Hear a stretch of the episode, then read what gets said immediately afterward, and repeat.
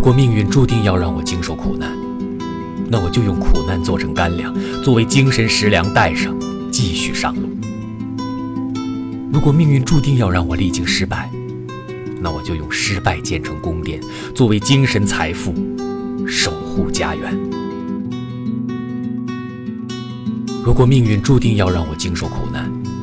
那我就用苦难做成干粮，作为精神食粮带上，继续上路。如果命运注定要让我历经失败，那我就用失败建成宫殿，作为精神财富，守护家园。